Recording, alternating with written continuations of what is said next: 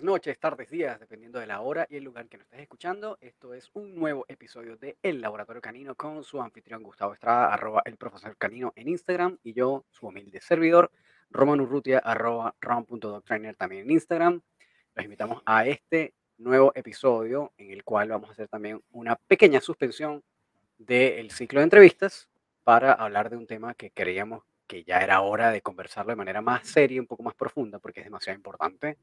Y sentimos que ustedes también necesitan escucharlo, que es el tema de la tenencia responsable de mascotas, en este caso de perros, obviamente, porque es el laboratorio canino, ¿verdad? No es animales, es solo de perros. Así, es, la tenencia responsable de perros, claro, sin duda, sin duda. De modificar esto de una vez porque es tenencia responsable de perros. Eh, Absolutamente. Muy bien, bienvenidos a todos los que nos están escuchando en este nuevo episodio. Pues sí, estaremos conversando acerca de la tenencia responsable de perros. ¿Qué significa la tenencia responsable? ¿Qué alcance tiene? ¿Será que con solo amor es suficiente? ¿O con solo límites? ¿O con ceñirme más con lo que plantea la ley? ¿Eso es una tenencia responsable? Vamos a estar dándole vueltas a esos temas. Y tengo abierto, Román, eh, la ley número 21.020 sobre la tenencia responsable de mascotas y animales de compañía, que es la ley de Chile, donde nosotros estamos ubicados y por ahí eh, quizás hacemos alguna mención a algunas regulaciones que conocemos de algunos otros países. Sí, este, y no todos los países, lamentablemente, igual debería haber siempre alguna especie de marco legal para las personas como que tienen perro o que tienen mascotas, así como como todo, ¿no? Lo que forma parte de, la vida de las personas, deberían tener siempre también considerado algún tipo de parámetro para uno saber de hasta dónde puede llegar, hasta dónde no debería llegar. Sin embargo, también es importante como entender esos límites, ¿no? ¿Qué tanto debería meterse el Estado en la vida de las personas en esos aspectos? ¿Hasta dónde debería realmente llegar? ¿Hasta dónde sí debería llegar, ¿no? Y yo creo que ahí partimos de un principio que es súper básico, un principio liberal, que es que los derechos terminan donde empiezan los de los demás, ¿no? Y eso es un principio fundamental de convivencia. Así eh, es. debería ser como tal vez el marco de referencia desde el que nosotros podríamos partir en el análisis para entender hasta dónde podría o debería llegar el Estado y hasta dónde tal vez ya no debería llegar el Estado con respecto a cómo nosotros convivimos con nuestros perros, cómo eh, los tratamos, cómo, eh, eh, en qué aspectos em, de la convivencia fuera de la casa, en espacios públicos, debería ser, qué cosas no. Entonces, eso igual es un tema importante, es un tema interesante y aun cuando no haya tal vez una ley específica en alguno de los países que nos estén escuchando en Latinoamérica, si eso no es así, de todas maneras, ustedes deberían como personas, deberíamos todos siempre tener como personas como un mar, como una especie de sentido común o, como de, eh, de unos parámetros de, de convivencia con los demás y con nuestro perro, entender también cuáles son nuestras responsabilidades con nuestro perro y con la gente eh, eh, fuera, del, fuera de tu casa, fuera de tu hogar. Así que yo creo que todas esas cosas, todos esos puntos son interesantísimos, los vamos a tocar a partir de ahora. Sí, sí, yo creo que, y que me da risa, me estoy, me estoy riendo por dentro porque eh, es un tema complicadísimo. Quiero empezar por allí, ya que, ya que abriste el panorama, que tiene que ver hasta qué punto la intervención a través de organismos del Estado, del establecimiento de leyes, de mecanismos de supervisión y control, eh, porque por un lado, bien es cierto que efectivamente como que la libertad de una persona finaliza cuando empieza la libertad del otro, ¿ya? Es un concepto como de la filosofía. Em, sin embargo, hay un tema súper complejo allí, Román, ¿ya? Jugando al abogado del diablo para hacer contrapeso, que estaríamos poniendo en manos de el ciudadano de a pie, ¿ya? El que se, sea capaz de comprender eh, dónde termina su libertad y dónde empieza la del otro, ¿ya? Estaremos como poniendo allí, alojando allí eso. Pero el mismo individuo que en presencia de una pandemia, donde el riesgo de que el otro muera a causa de que quizás yo lo infecte, esa gente está saliendo a la calle sin mascarillas o con las mascarillas tapadas la nariz o haciendo fiestas clandestinas. Entonces haría, falta, haría como, como, como la lógica de, oye, pero entonces hay que meter mucha mano y mucho control porque el individuo de a pie eh, le cuesta mucho como convivir en sociedad. Claro, pero ahí, fíjate, ya, entramos en temas de nada que ver. pero es que sí. Este, Así solemos ser aquí. Sí, sí y no, porque fíjate, el tema de la pandemia también es un tema eh, público, en donde eh, el, el, comportamiento o las decisiones que tú tomas eh, pueden afectar a otros directamente. Em, entonces, claro, todo lo que tenga que ver con el espacio público y, las decisiones que tú tomes que puedan afectar a otros, por supuesto debería haber un marco regulatorio.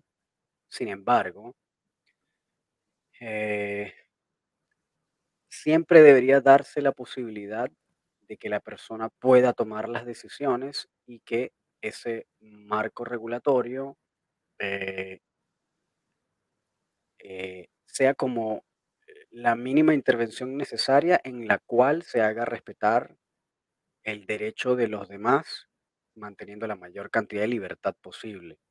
Entonces, la diferencia de la pandemia es que es un tema en, en el cual tú, eh, la salud de otros está en riesgo dependiendo de las decisiones que tú tomes.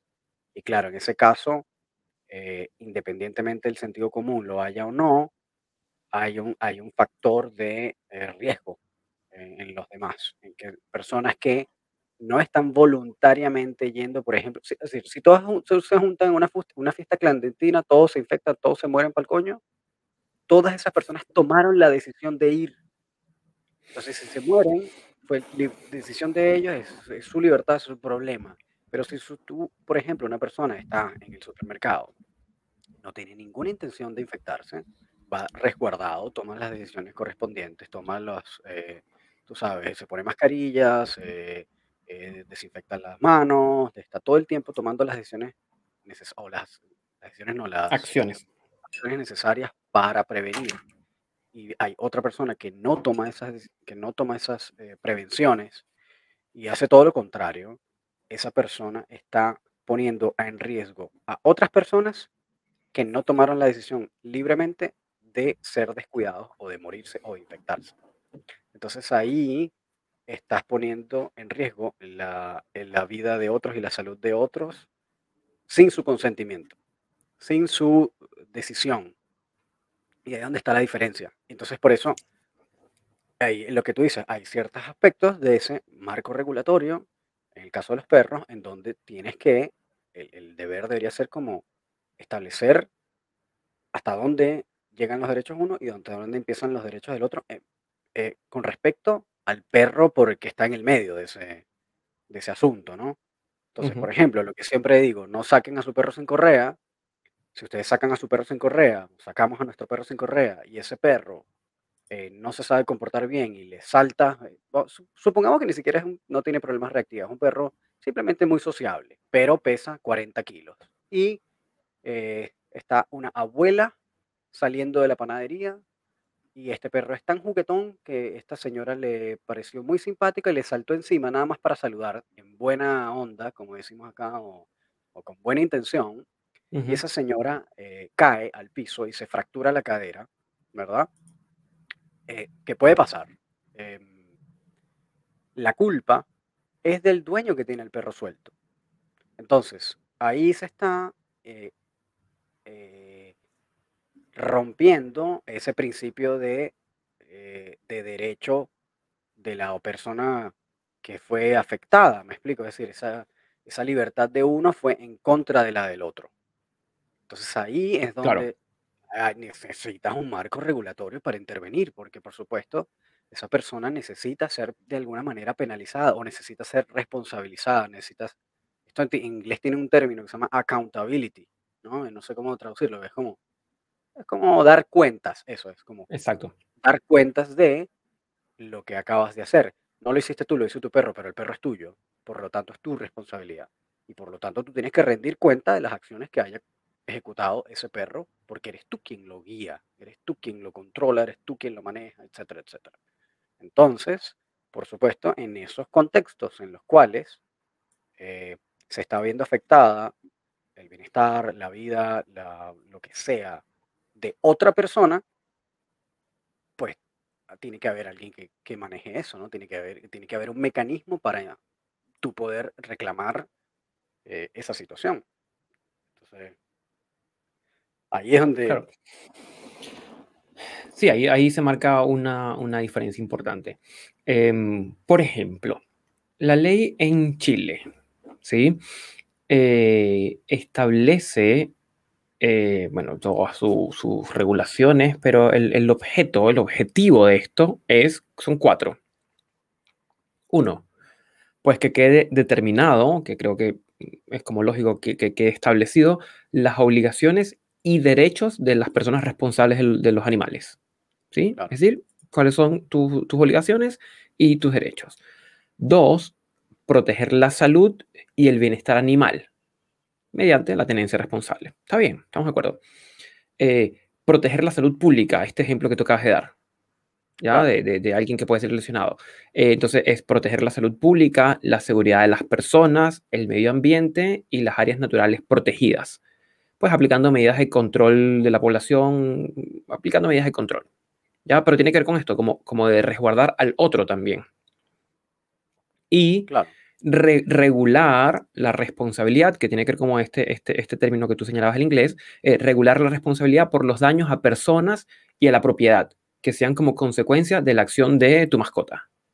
Claro, claro. Sí, yo creo que, es lo que hace eh, eh, la ley como, como tan interesante porque brinda un marco en el cual movernos sin ser demasiado incisiva, sin ser demasiado penetrante. Porque hay otros lugares donde, donde por ley inclusive se define el estilo de educación que cada perro debe tener. Claro, que ahí es, por ejemplo, donde yo siento que ya es una, es un micromanaging, ¿no? Es como un micro, Una, una microgestión, una, microgestión, exacto, donde ya te metes en demasiados detalles de el cómo. Y ahí es donde yo siento que no, no debería ser. Claro, lo conversaba en un en vivo con Melissa, eh, Melissa Vélez, que estuvo en el episodio pasado, eh, que ella hablaba, sí, ¿qué tal? Que ella mencionaba que la, la idea es que dentro de todo que el, el, usuario o el cliente o el dueño de perro tenga la posibilidad de elegir con quién adiestrar, con quién educar, qué, qué herramientas usar, eh, porque si no sería quitarle al, al usuario o al cliente o al dueño de perro quitarle la posibilidad de elegir. ¿Qué es lo que ocurre cuando se, cuando se norma demasiado las cosas? Cuando se regulan en demasía. se pierde la posibilidad de elegir. Claro, ahí nos metemos en un, tal vez como un territorio controversial, escabroso, el, uso de las herramientas, el, de los estilos de educación. Em, y y ahí eso entra también directamente en la definición del bienestar, ¿no? Porque tú dices, bueno, pero yo hago, o sea, las personas que tal vez apoyan una mayor intervención del Estado o un estilo de, ley en el cual sea más micro gestionador de la cuestión, eh, casi, casi cayendo en autoritario eh, o en totalitario, este, este pensamiento va con el argumento detrás de, bueno, pero es que esto es en el bien, en el, en el favor del bienestar del animal. Y eso también eh, tiene varias interpretaciones que no necesariamente, a pesar de que pueda tener una buena intención, no es necesariamente ese el resultado y no necesariamente ese tampoco es la verdad, es la realidad. Eh, porque muchas veces, independientemente de que eh, se puedan utilizar estilos o herramientas que tal vez no sean tan agradables para el perro en un momento determinado. La idea es que casi siempre sea muy corto y que sea para que después no tenga que ser así más nunca y que el perro pueda estar tranquilo, relajado y pueda estar pues, precisamente en un estado de bienestar posterior permanente. Entonces, em, eh, como este argumento de no, es que yo hago esto en favor o en, en, favor del bienestar del animal, eh, no es también como muy preciso, porque entonces tú necesitas tener una definición muy acusada de bienestar. Que creo, que creo, ella estaba buscando, pero creo que no para perros, ya para, para animales de compañía. Eh, me parece que la definición de bienestar animal mm, todavía falta, como le falta algo de desarrollo todavía. Todavía, precisamente, ese es mi punto, todavía falta. O sea, y muchos seguían, la argumentación se, se basa, se fundamenta en las, en las cinco libertades de Bramble, ¿no? Eh, pero que primero que son súper amplias, súper vagas, súper generales, eh, y no toma en consideración cualquier cantidad de detalles y de zoom in y doble clics que tienes que hacer en determinados escenarios para tú poder aplicarlas. Que además, esas cinco libertades de Bramble, cuando tú las ves y lees la historia y todo el cuento, fueron más que todo para animales como de granja. Estoy hablando de vacas, de caballos, de este tipo de animales, no tanto de animales de compañía como un perro y un gato, eh, sino más, eh, más como de para agricultores, para este tipo de actividades, como que tú buscas y ves la manera en la que está redactada, la manera en la que está pensado, eh, es más como de, vino más como desde esa, desde esa óptica, ¿no? Y claro, después hubo unos investigadores, si no mal recuerdo, Ollie Stay, creo. Olay, Los tengo así. All, eh, bueno, eh, son nombres en, holandés. All y Stay, que en el 2012 dieron como un giro, o, planteaban, planteaban un giro a estas libertades de Bramble, agregando eh, esto que tú señalas, como no, no, solo la libertad de mostrar el comportamiento específico de la especie, sino de poder adaptarse a las condiciones de vida cambiantes o a las condiciones externas eh, a un nivel que luego, él, en este caso el perro, perciba como positivo. Es decir, como quizás eh, este tránsito por algunos elementos que pueden ser estresores temporales para luego, a posteriori, tener un, un estado de bienestar mayor, ellos lo plantean como una posibilidad, dentro del mismo concepto de bienestar. Claro, claro, y ahí, es mi punto. Entonces, como que cuando haces una interpretación en la cual el bienestar es este concepto tan hedonista, y digo hedonista desde, el, desde realmente de la, como esa, ese pensamiento filosófico de evitar a toda costa el sufrimiento y buscar en todo momento el placer, esa visión hedonista en donde buscamos que el perro jamás esté en una situación de estrés y donde esté en un permanente estado de placer, no puede ser ese el, concepto de bienestar. Es una, es una mm, percepción, es una óptica irreal. O sea, en el mundo no funciona así la cosa. Entonces, claro, no, no solo porque no es operante, eh, o sea, no es operante, no, no, no, no se puede eh, eh, llevar a cabo, ¿sí? Es una utopía, ¿ya? Y dos, porque de poderlo hacer, violenta toda la biología, que tiene N cantidad de mecanismos precisamente para adaptarse a entornos complicados. Claro. Y bueno, muchas veces el argumento también puede ser como, bueno, no, pero es que no lo vas a lograr. Eh, pero la idea es que hagas lo más posible para llegar lo más cerca posible a eso. Sí, bueno, pero Eso igual sigue siendo eh, muchas veces eh, medio utópico, aunque sepas que no lo vas a lograr y estés todo el tiempo buscándolo,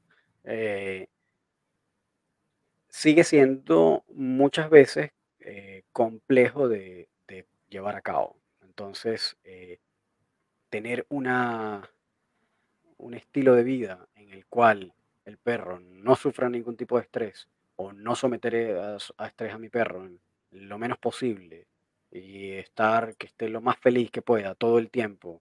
Eh, o sea, eso puede ser incluso contraproducente. O sea, los perros necesitan estrés para tener resiliencia. Claro, estoy, estoy, hay un, no lo he publicado todavía, déjame que lo busco. ya voy, a, ya voy el tema de la resiliencia, que ahí hiciste clic con algo, déjame buscar mi artículo completo, eh, para hacer un comentario de un artículo que voy a publicar en estos días. Estudio, ¿no? Pero, un estudio, sí, de, ya voy a eso. Pero en principio, quizás como para poder extraer una primera idea, que parte de la tenencia responsable eh, de perros implica entender que los perros han de pasar por experiencias placenteras, gratificantes, que ojalá sean la mayoría, no el 100%, porque ahí estaríamos en un terreno eh, como desconectado de la realidad, ¿ya? Pero que también van a tener que pasar por episodios de incomodidad, de estrés y malestar, que ojalá sean los menos. Y me recuerda mucho la publicación que hizo este colega de Perú, eh, Carlos, en una publicación que hizo en Instagram hace unos días, en donde él planteaba esto y más vale que no. A nosotros porque no nos pueden hacer comentarios aquí en el podcast, pero eh, le cayó una retaila de gente a, prácticamente insultarlo de cómo es posible que le esté planteando inclusive como posibilidad de que, de, de que los perros tengan que vivir algo de estrés cuando desearíamos que más bien estuvieran 100% libres de cualquier tipo de malestar. Claro, y, que incluso lo veas como algo positivo el estrés, en, cierto, en determinados momentos, en determinados contextos.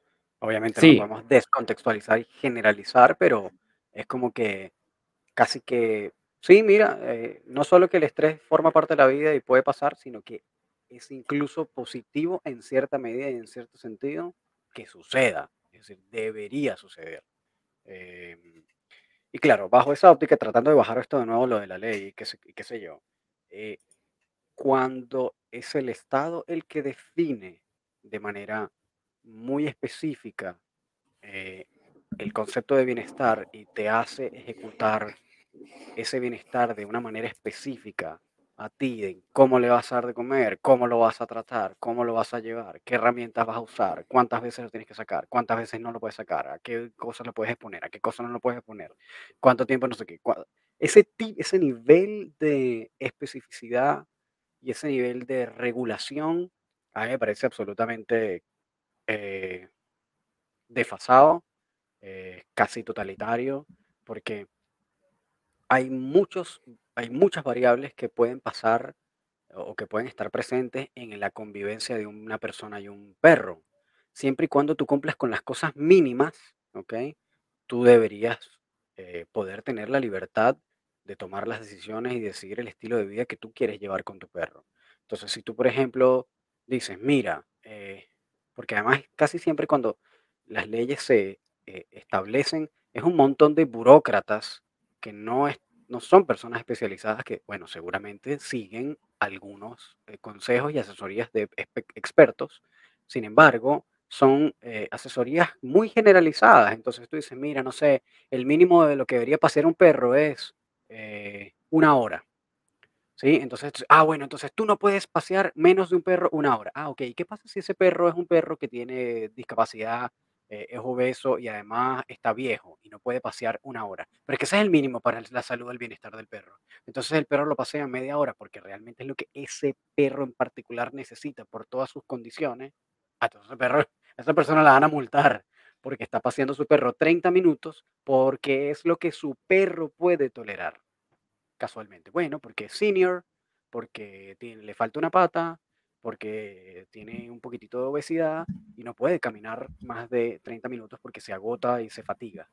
Pero si la ley dijera lo mínimo que tú puedes pasear a tu perro es una hora, y si no te multamos, esa persona estaría incurriendo en una ilegalidad.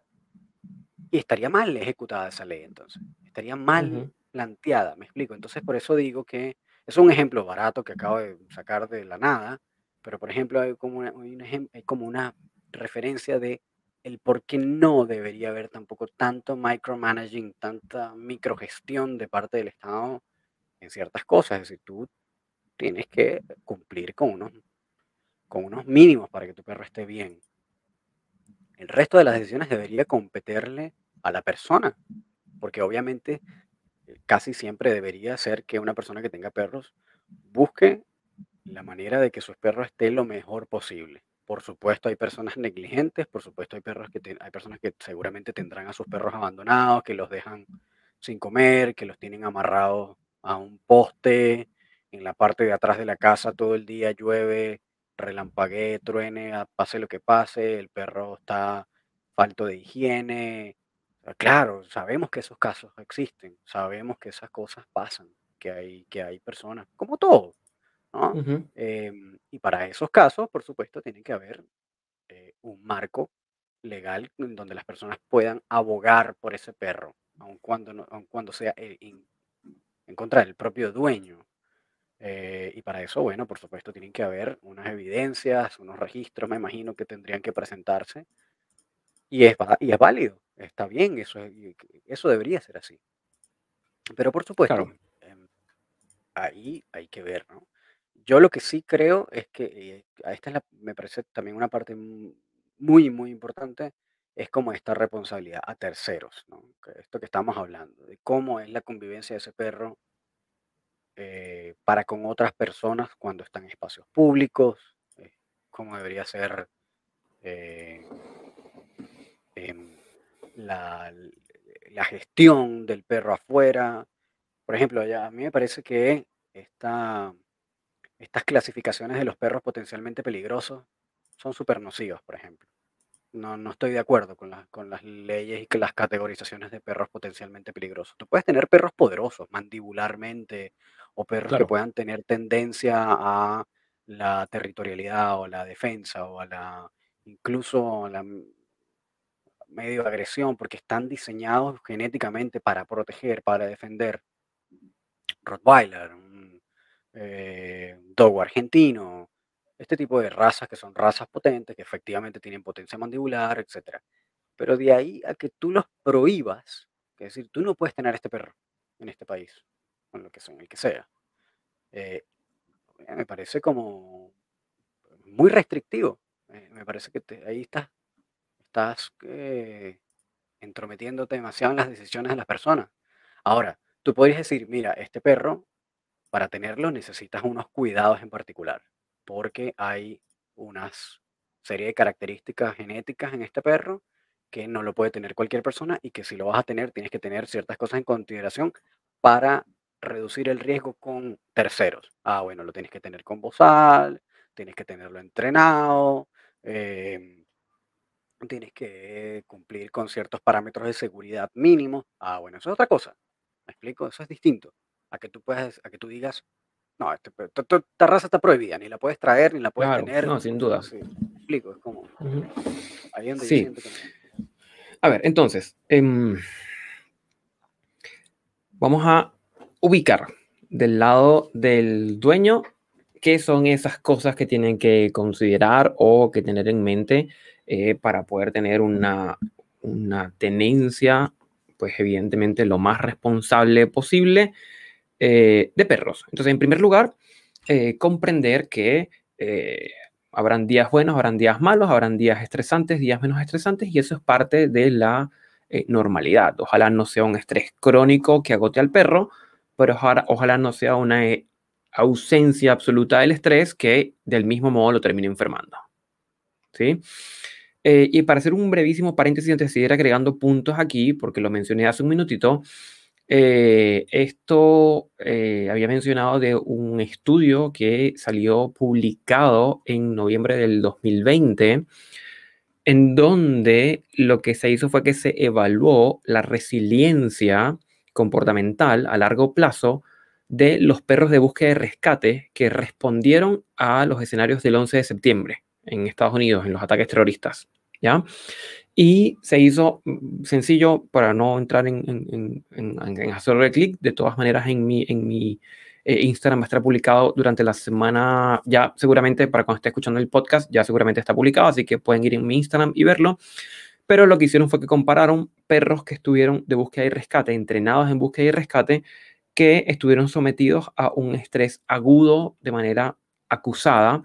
Y fueron estos perros que fueron desplegados eh, para, para, el rescate de personas cuando las torres se cayeron, que trabajaron a sobretiempo, que trabajaron en, y tuvieron lesiones en las patas y hubo que frecuentemente limpiarle el tracto eh, nasal con agua porque estaban llenos de debris, de, de, escombros. Es decir, perros que fueron, sí, perros que fueron sometidos a altos niveles de estrés versus eh, perros que no fueron desplegados Y lo que se encontró, que los perros desplegados, a través de mediciones con el CEBARC, que es un instrumento para medir comportamiento en los perros, encontraron una mayor entrenabilidad en los perros desplegados que los perros no desplegados. Es decir, los perros que fueron sometidos a este estrés agudo durante los días que duró el rescate, eh, luego desarrollaron mayor capacidad de eh, aprender nuevos comportamientos de adiestrabilidad.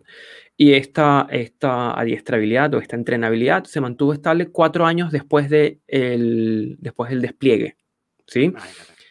Y en ambos, en ambos grupos, evidentemente disminuyó con la edad eh, de una manera estable según lo esperado por el deterioro cognitivo. ¿sí?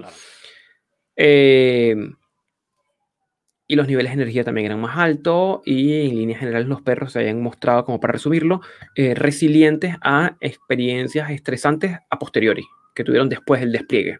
¿ya? Entonces es un ejemplo medido científicamente en un estudio longitudinal, eh, no estos cortes transversales que se hacen en algunos estudios post facto, eh, sino medido de manera longitudinal que el estrés agudo es posible que ayude a desarrollar resiliencia, mejorar la adiestrabilidad, eh, hacerse como más resistentes a nuevos embates del entorno. Entonces es lo que hablamos que quizás un primer punto para los que tienen perros es entender que no podemos hacer una vida libre de malestar, porque los vamos a enfermar, y tampoco en un malestar crónico o estrés crónico, sino un, balance, un adecuado balance. lo que siempre decimos, como siempre. balance. Y que de todas estas, entonces ahí se demuestra que de todas maneras, básicamente el estrés podría tener, ser beneficioso al final, a largo plazo. no está mal que haya sido un estrés, un estrés eh, temporal agudo, porque ahí creo que entonces lo mismo que lo que siempre conversamos, que está el factor tiempo o duración y el factor intensidad. Entonces, de repente sí puede haber un estrés muy intenso, pero temporal que eso va a probablemente a, terminar en un resultado no necesariamente malo. El problema tal vez es cuando la frecuencia y, la, duración es, crónica, ¿no? Claro. La intensidad y la duración es, es, muy larga, ahí sí, por supuesto, va a ser detrimental. Sin duda. Entonces, primer punto para tenencia responsable de perros es entender que pues ahí van a haber escenarios de estrés y que son normales y aprendemos a gestionarlos nosotros adecuadamente y enseñamos a nuestros perros a que lo sepan gestionar, el resultado va a ser positivo. Así que evitar caer en estas eh, utopías de una vida 100% libre de estrés, que por más romántica que suene la idea, eh, estas utopías terminan mm, generando vinculaciones tóxicas en el fondo. ¿Ya? Entonces, ¿qué otra... Eh, elemento es importante en la tenencia responsable? ¿Qué otro aspecto debería Román tener la gente, eh, los dueños de perros presentes para tener responsablemente a cargo perros? Bueno, una de las cosas como súper básicas es evaluar y hacer seguimiento de la salud de su perro. Verificar que ese perro tenga un chequeo veterinario constante, por lo menos una o dos veces al año, eh, garantizar que em, pues todas las cosas, todo su soporte biológico esté funcionando bien, que esté libre de enfermedades y tratar de que si las tiene, tratarlas, ¿no? En la, valga la redundancia, en la medida de lo posible. Em, hacer chequeos preventivos, revisar las dentaduras, revisar las patas, este, ver que no tenga uñas eh, rotas, que se rompan, mantener esos aspectos también como que tenga las uñas cortas para que después no se las pueda dañar, mantener una higiene apropiada en su perro, em, cepillándolo, bañándolo, en el caso de los perros que se deben bañar, em, manteniéndolo limpio y sus cosas limpias, sus platos, si es que comen el plato, nosotros no lo recomendamos mucho, pero eh, sus juguetes limpios, que cada cierto tiempo los puedan desinfectar, eh, ese tipo de cosas, como esas cosas de higiene y salud básicas, mantenerlas siempre eh, eh, bajo un check, ¿no? Eso sería como la cosa más, más, más básica. Lo segundo, que tenga pero como atender, como atender las necesidades del perro. Las necesidades de alimentación, las necesidades de higiene, eh, las necesidades de ejercicio. y yo creo que es muy importante y es aquí donde viene mm, como las, las zonas grises complicadas. ah. eh, porque es el adecuado balance. Es decir, tengo que lavar los juguetes de mi perro, sí, una vez al año puede ser muy poco, tres veces al día ah. puede ser excesivo. Claro. ¿Sí? Entonces, claro, allí con, con, el desarrollo, yo creo que el gran desafío es poder desarrollar una capacidad de juicio crítico. Eso, eso es súper importante. De poder entender, oye, el, el, tazón ya necesita una limpieza. No esperar demasiado ni hacerlo demasiado frecuente, porque igual podemos correr riesgos con eso. Claro, claro, sí. Todo el tiempo, eh, probablemente el perro no desarrolle la inmunidad que necesite, ese tipo de cosas. Y una gran ventaja, que ya hay personas que por experiencia con perros han desarrollado esta capacidad de juicio, que son los que somos educadores caninos. Claro. Que tenemos mil, mil quinientos clientes en el histórico y que tenemos un poco más de, de, conciencia. Entonces, si tienen dudas, eh, consulten a un educador canino o consulten a un veterinario, un experto. Oye, ¿cada cuánto puedo bañar a mi perro? Entendiendo que este es mi tipo de perro, este es el pelaje, estos son los productos con los que lo bañaría, eh, dependiendo del país, esta es la calidad del agua que estoy utilizando, em, y estas son las rutinas de mi perro. Porque los dos hermanitos poodle de la misma camada, en la familia que tiene jardín, el perro pasa mucho tiempo en el jardín, quizás la frecuencia de baño es distinto al que vive todo el tiempo en departamento que ni siquiera lo sacan a pasear. por ejemplo. claro, tiene que ver como con el balance. Ahí también hay un punto súper interesante en lo que mencionaste, tanto lo del el perro que nunca lo sacan y, ya, lo voy, ya por allá. Y el tema de la nutrición es que yo creo que tal vez es más fácil ahora, actualmente, ver perros que más que están flacos, están sobrealimentados y poco ejercitados que lo contrario, ¿no? Perros que de repente estén muy ejercitados y poco nutridos. Es más fácil. igual que los humanos. Igual que los humanos, tal cual. Exactamente. Entonces, eh, eso igual no está bien. Y es más, es más común verlo. Entonces, ah, el perro está gordito. Ah, no, pero está feliz. No, el perro está feliz porque está gordito. No, no, y no. O pasa también el clasiquísimo de la jaula de oro. ¿Para qué lo voy a pasear si yo tengo un patio de 20 hectáreas? Yo vivo en una parcela y ese perro corre todo lo que quiere y se vuelve loco y corre, corre, corre, corre, corre y da 20 mil vueltas, ¿no? que es lo que nosotros le llamamos summit. Em, eh, pues eso es lo que te está diciendo, es que tu perro tendrá 20 hectáreas y todo lo que tú quieras. Y está muy bien alimentado, pero no lo está pasando bien y no están siendo sus necesidades realmente eh, satisfechas. Eh, entonces, los perros hay que mantenerlos delgados una vez yo leí, esto no sé si es un dato certero, no sé si tú tal vez me lo puedes corroborar, pero si no lo pueden buscar ustedes, que un, kilo de peso en un perro es más o menos el equivalente de 10 kilos de peso en un humano. Entonces, eh, que tu perro tenga un kilo de sobrepeso le va a pegar, le va a afectar en sus caderas, en sus huesos, etc. Entonces, eh, los perros hay que mantenerlos delgados. Eh, claro, hay, gente, hay gente, yo escuché, yo recuerdo en, Santiago, en algún momento, eh, hace unos años, eh, se hacía la Perrotón anual, que era un evento de Dog Chow, si no me equivoco, de Purina, ¿ya?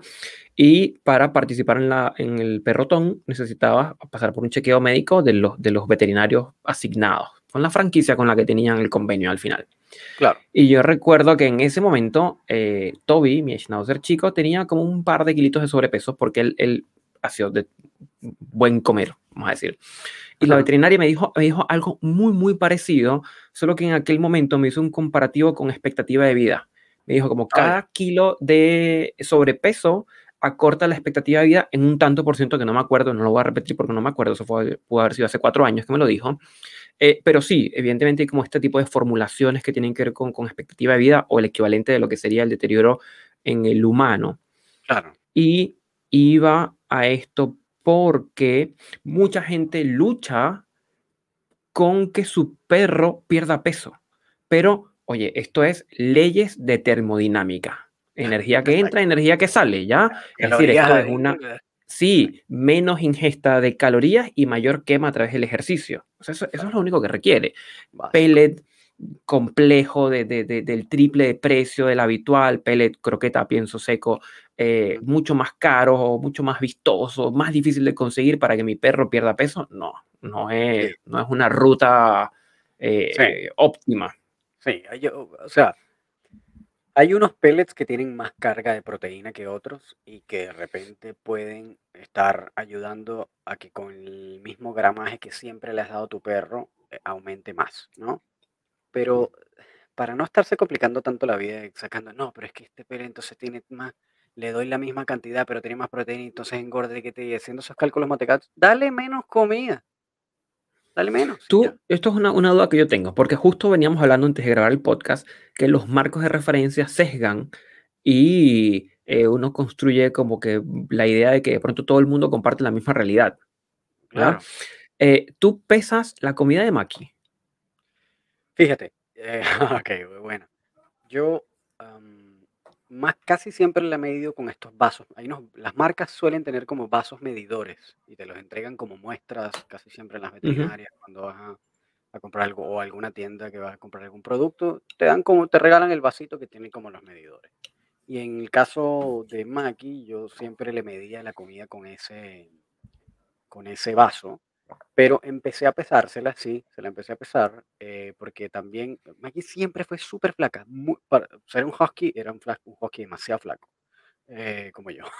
y entonces em, empecé a tratar de aumentar el peso, eh, tú sabes, mejorando la estructura de la comida, ese tipo de cosas, cambiando también la comida y empezó a, a aumentar hasta que llegó justo a la frontera en la cual aumentaba 500 gramos más de peso y ya estaba en sobrepeso. Y ahí dije, no, ya no puedo, no puedo continuar con esto porque además ella tiene displasia, entonces por supuesto cada gramo extra le podría afectar muchísimo. Y empecé a tratar de bajar con la misma comida que siempre he comido, de bajar el peso. Y ahí empecé a pesarla. Eso tendrá tal vez unos meses en que empecé a como a pesar la comida. Em, y claro, efectivamente logró bajar de peso y ahora la tengo como en el peso ideal para ella. Eh, pero sí, yo actualmente la peso, le doy, eh, le doy alrededor de 80 gramos por cada comida, por cada, que son dos veces al día. Entonces, un total de 160 gramos. Em, pero no necesito hacer eso, o sea, tú ahí más o menos tienes una medida, ah, bueno, ves que sigue gordito, bueno, baja más.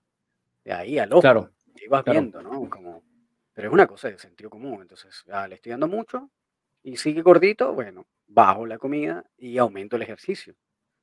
Ah, entonces, claro, pero es que mi perro no, no pasé. ¿Y cuánto tiempo le pasé? No, 15 minutos, le doy la vuelta a la manzana y regreso. Ah, bueno, no creo que en 15 minutos queme suficiente energía a un perro. Entonces, este, esas son como cosas básicas.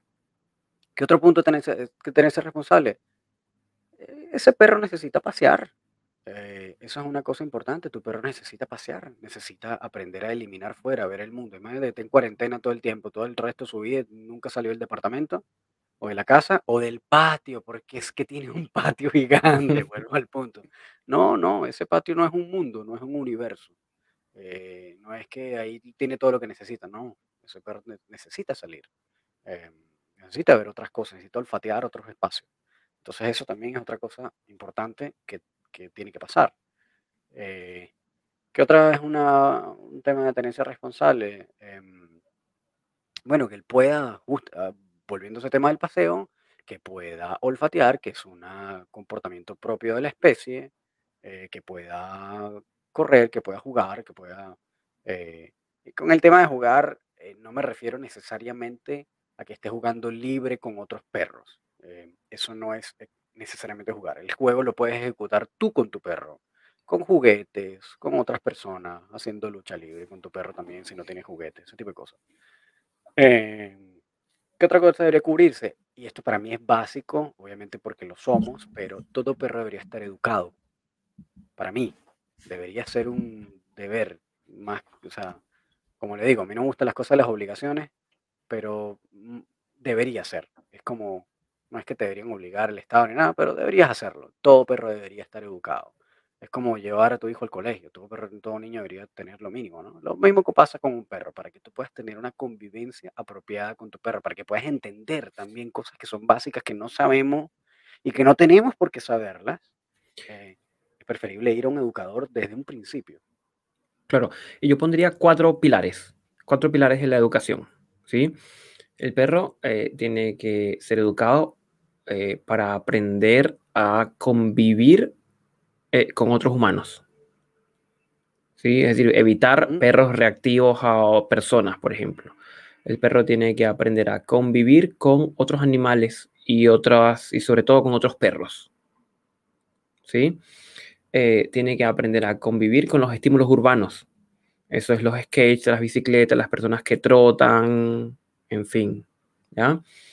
Y me falta un cuarto pilar que se me olvidó, pero que seguramente ya me acordaré.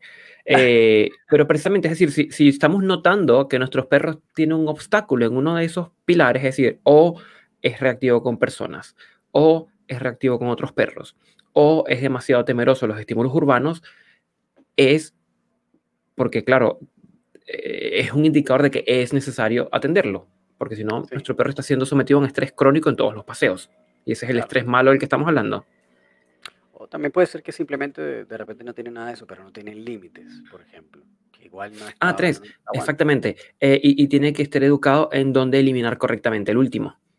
Eh, es decir, si, si, si, quienes nos están escuchando, si tienen un perro que tiene cuatro o cinco años y hace pipí, hace caquita donde quiere, como quiere, oye, esto hay que trabajarlo. Claro, no, no podemos estar, sí, sin duda, es cardinal. claro. Y, bueno, ahí yo agregaría este tema de, bueno, que todo, a pesar de que creamos que no, y esa concepción es muy humana de, no, pero es que yo creo que mi perro sea libre porque yo soy libre, yo quiero que mi perro tome sus propias decisiones porque yo tomo mis propias decisiones y que el perro, sabe, sea feliz y qué sé yo, es una percepción muy humana. Los perros necesitan también tener un marco de referencia de comportamiento, de qué cosas están permitidas y qué cosas no de qué cosas está bueno hacer. Y, los, humanos, los humanos también lo tenemos dentro de la cultura. Sí, sí, por supuesto, pero para nosotros es, es como innato, es como por, viene como por default en, inconscientemente. Lo que no entendemos es que para los perros también.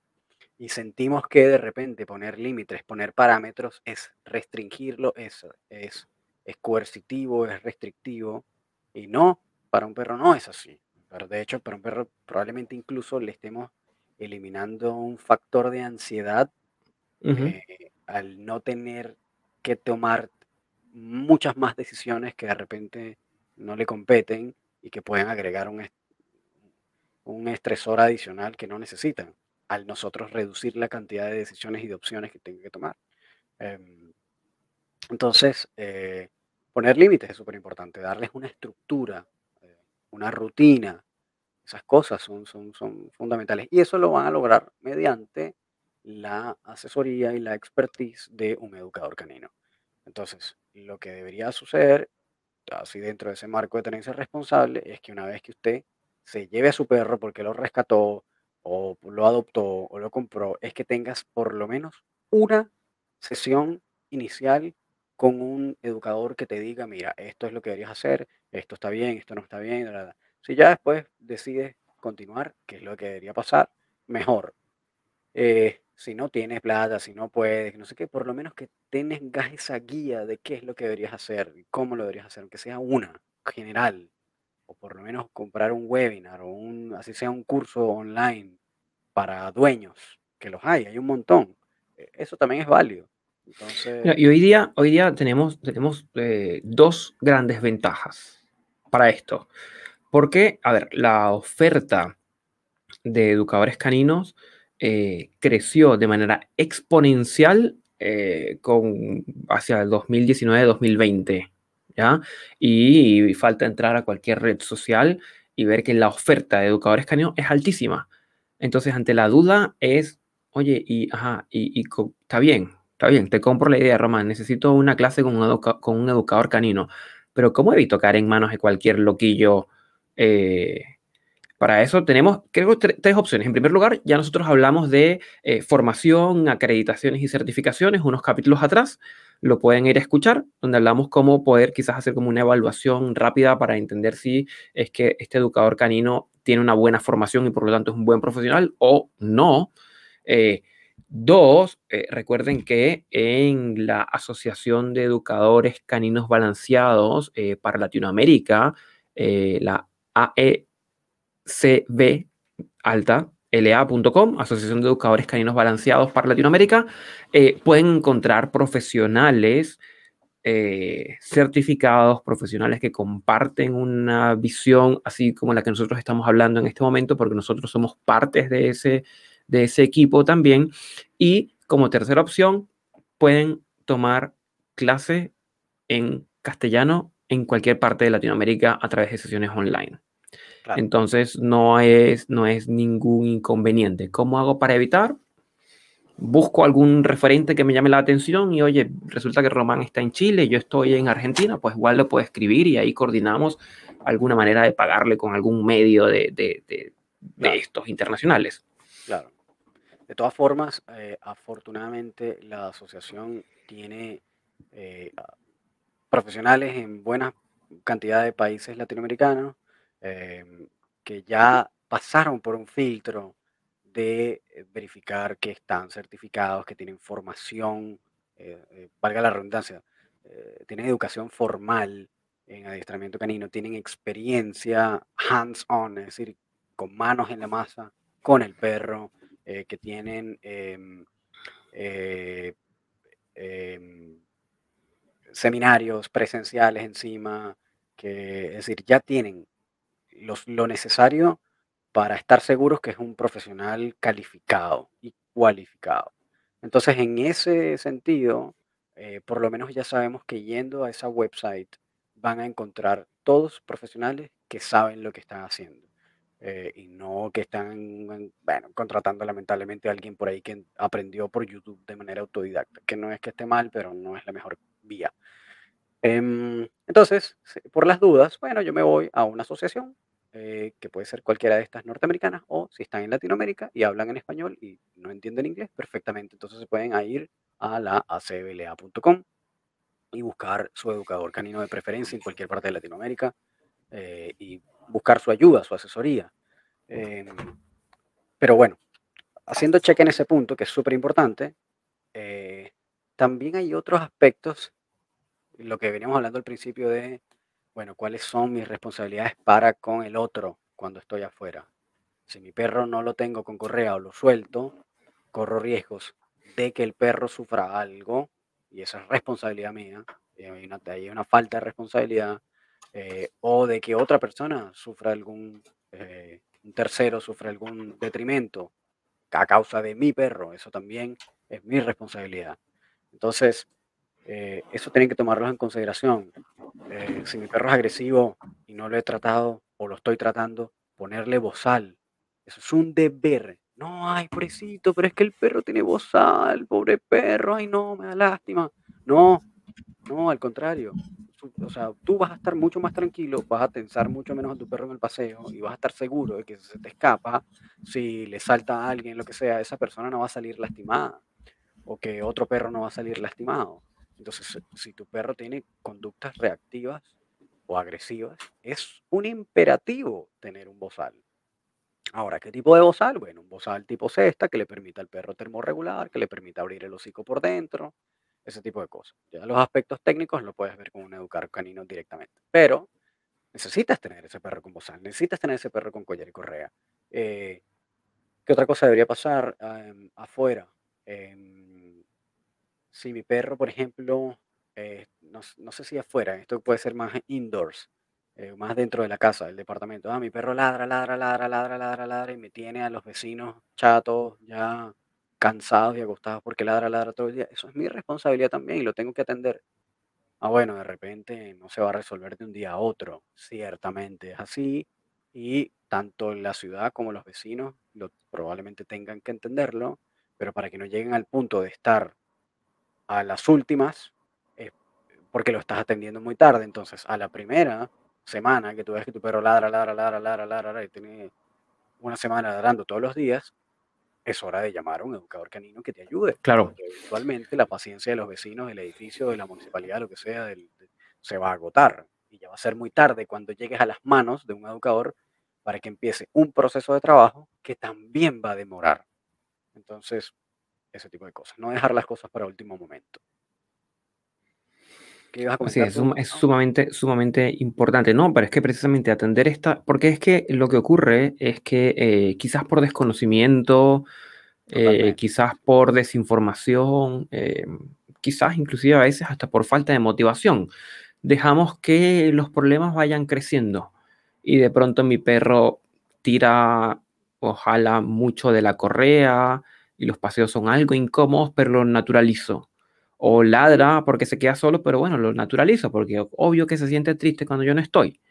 O no se la lleva bien con otros perros y también lo naturalizo y lo que hago es que cada vez lo expongo menos a perros y lo tengo más frustrado y voy agravando el problema. Entonces lo que sí es importantísimo es que los problemas van a aparecer. Por más, a ver, hay algo, una máxima. Bueno, no sé si es una máxima, que yo estoy inventando, pero en psicoanálisis o en psicología, ¿ya? Eh, no importa, no importa lo bien, lo, perfecto que uno lo haga como papá, nuestros hijos siempre van a sacar algún rasgo neurótico a algún lado. ¿Sí? Eh, y acordándome de la conversación que tuvimos con, con Thais de cachorros, aunque tú lo hagas todo bien, todo bien de cachorro, también existe la posibilidad de que algo marche mal en la vida adulta. Y ojalá eh, haya nuevamente como el suficiente juicio crítico o la suficiente capacidad para reconocerlo, entenderlo con toda la humildad del caso y decir, oye, esto necesito atenderlo antes de que escale, porque todos estos problemas hacen un efecto como de bola de nieve. Entonces mi perrito, y yo agrego mucho de una, de una manera como muy antipática el aún donde me dicen, no, mi perrito ladra, ladra, ladra, ladra, ladra las visitas, no les muerde. Y yo corrijo, aún, aún no ha mordido, pero podría morder. ¿Ya? Eh, entonces, no esperar a llegar a, tener ya las multas en la puerta del departamento o las citaciones con el juzgado de policía local, porque mi perro hace mucho ruido. No esperemos a llegar a esos eh, momentos para buscar la ayuda de un educador. Porque mm, eh, el trabajo, uno, se nos hace mucho más difícil porque ya hay un, mal hábito, un mal comportamiento como bien, bien consolidado. Y dos, porque por lo general va a haber una discrepancia entre el tiempo de intervención y ya la tolerancia que tienen los otros. ¿Sí? Esto de que nuestra libertad termina donde empieza la libertad del otro. Claro, absolutamente, absolutamente. Entonces sí, es muy, muy importante educar. Educar y educar pasa por educarnos. ¿Sí?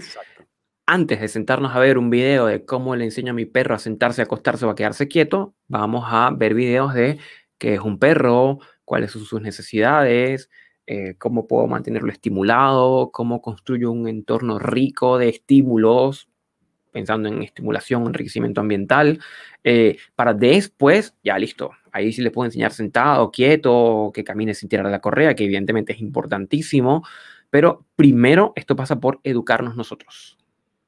Sí, y hay, o sea, y hay veces que yo también me pongo en los, zapatos como del guía que tal vez dice, oye, pero mira, educar a mi perro me va a salir tanto.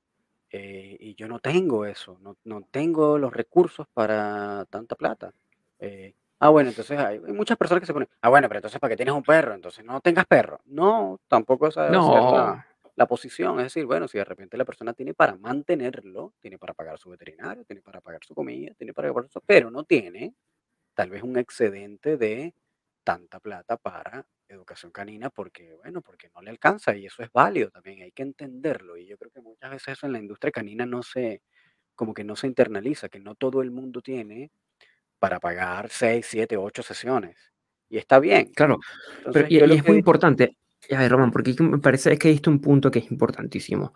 Eh, hay la tendencia con este tema como hipermoral del momento, del fantasma de la época, ¿ya? En donde si alguien se encuentra y dice, oye, no tengo el dinero para pagar esto, eh, se le ataca o se le acusa. Entonces, ¿para qué tienes perro? ¿Cómo se te ocurre? Y es allí donde, y es lo que nosotros hacemos N porque estamos formados más allá de educación canina, y me refiero a Román y a mí porque conozco el trabajo de Román directamente, y es poder quizás tomar un mensaje de WhatsApp, un audio, una sesión cortitita, unos minutos, una clase con un cliente en educación financiera. Oye, pero si tú recorta un poquitito aquí, saca un poquitito acá y ahorras en 3, 4, 5 meses, mira, puedes quizás como contratar, quizás no un programa completo, pero puedes contratar algo de educación. ¿Ya? Claro, ahí, bueno, esto, esto es otro tela de otra que cortar. Ahí esto es, una, esto es una recomendación personal, yo porque lo hago siempre, Gustavo lo sabe, eh, las finanzas personales son súper importantes y la educación financiera es algo que siempre deberían considerar y esto les va a ayudar obviamente que puedan lograr otro tipo de cosas, ¿no? Como la educación canina. Y ciertamente eh, eso es algo que todos deberíamos hacer. También existen asesores financieros. Yo les recomendaría que busquen, busquen guías que les ayuden a estructurar su plata y eso les va, de verdad, les va a ayudar muchísimo a, a futuro. Pero bueno, fuera de esa recomendación, busquen el asesor financiero en su país, que seguramente deben haber, que los pueden ayudar. Va a valer la pena pagarlo, va a valer la pena hacer el esfuerzo. Después se va a retribuir en saber mejor, manejar mejor su dinero, en cómo distribuirlo y construir patrimonio futuro. Pero fuera de ese tema que no tiene nada que ver, em, suponiendo que, bueno, pero es que ahorita no tengo, no tengo para pagar un programa completo. Y de repente habrán administradores que le digan, bueno, no, pero es que o contratas el programa completo o no, o no. Ya, bueno, ok. Entonces, ustedes fácilmente pueden buscar en Internet. No busquen en YouTube. Eh, busquen eh, programas gratuitos. Es decir, hay programas gratuitos. Hay, hay clases gratuitas. Eh, en Coursera, en Udemy, en eh, para los que puedan leer inglés. Hay algunos que otros por ejemplo, de cómo manejar perros en tu casa, que es un curso gratuito. Eh, hay cursos gratuitos. Y si no, por lo menos pagar una asesoría completa o un webinar o un seminario que sea uno solo para entender lo básico que ustedes deberían hacer con sus perros. Y seguramente lo hay. Es cuestión de buscar. Deben haber muchos en español. Eh, que sea una sola, una única sesión y tal vez como para que tengan lo mínimo, mínimo, mínimo necesario. Y ya con eso ustedes puedan saber qué cosas deben hacer con sus perros y qué cosas no. Y bueno, ya la, el resto de la educación, en obediencia, ese tipo de cosas vendrá cuando tengan las posibilidades económicas. Si de repente tienen que ir de una sesión en una sesión una vez al mes, bueno, de repente lo harán así, ahí irán a su ritmo en la medida de sus posibilidades. Si su adiestrador y su educador canino es una persona con sentido común, lo entenderá. Y eso, eso debería formar parte de la ecuación siempre. Está bien, es válido. Claro. Em, pero la idea es que, eso sí, busquen educarse en la medida de sus posibilidades, como puedan, para que sepan atender la cuestión no cuando ya es muy tarde, porque ya cuando es muy tarde y hay que intervenir, ahí sí van a tener que gastarse la plata que no tienen sí. de una vez, porque no va a haber a dónde ir, no, no va a haber otra salida. Entonces, o es o pago este montón de plata y que igual va a demorar tiempo porque no es un día para otro los procesos de rehabilitación o de intervención o modificación de conducta, no son de un día para otro y entonces van a tener que gastar tiempo, dinero, todo de una vez corrido porque no puede ser interrumpido, no es como que no, yo inicio la terapia y después interrumpo un mes completo porque no tengo que pagar y después vuelvo a retomar, no, y ese proceso lo van a haber perdido, el que iniciaron antes. Entonces tiene que ser todo eso de corrido tiene que tener toda esa plata, si no la tiene, la va a tener que pedir prestado, pedir al banco, tarjeta de crédito, qué sé yo. Y, y ya van a tener eh, ciertas cosas probablemente agotadas, como la paciencia de los vecinos o el departamento ya roto. Entonces, no arrancar a última hora. Yo pasé por eso también, cometí ese mismo error, pero y seguramente muchos de nosotros, de los educadores que ya ahora, hoy en día son educadores, cuando no los eran, también lo hicieron. Pero la, la ventaja es que ustedes, los que están escuchando este podcast, eh, tienen a un par de brothers que les están diciendo cómo hacer las cosas bien desde el principio para que no pasen por ahí, porque ya nosotros pasamos por ahí.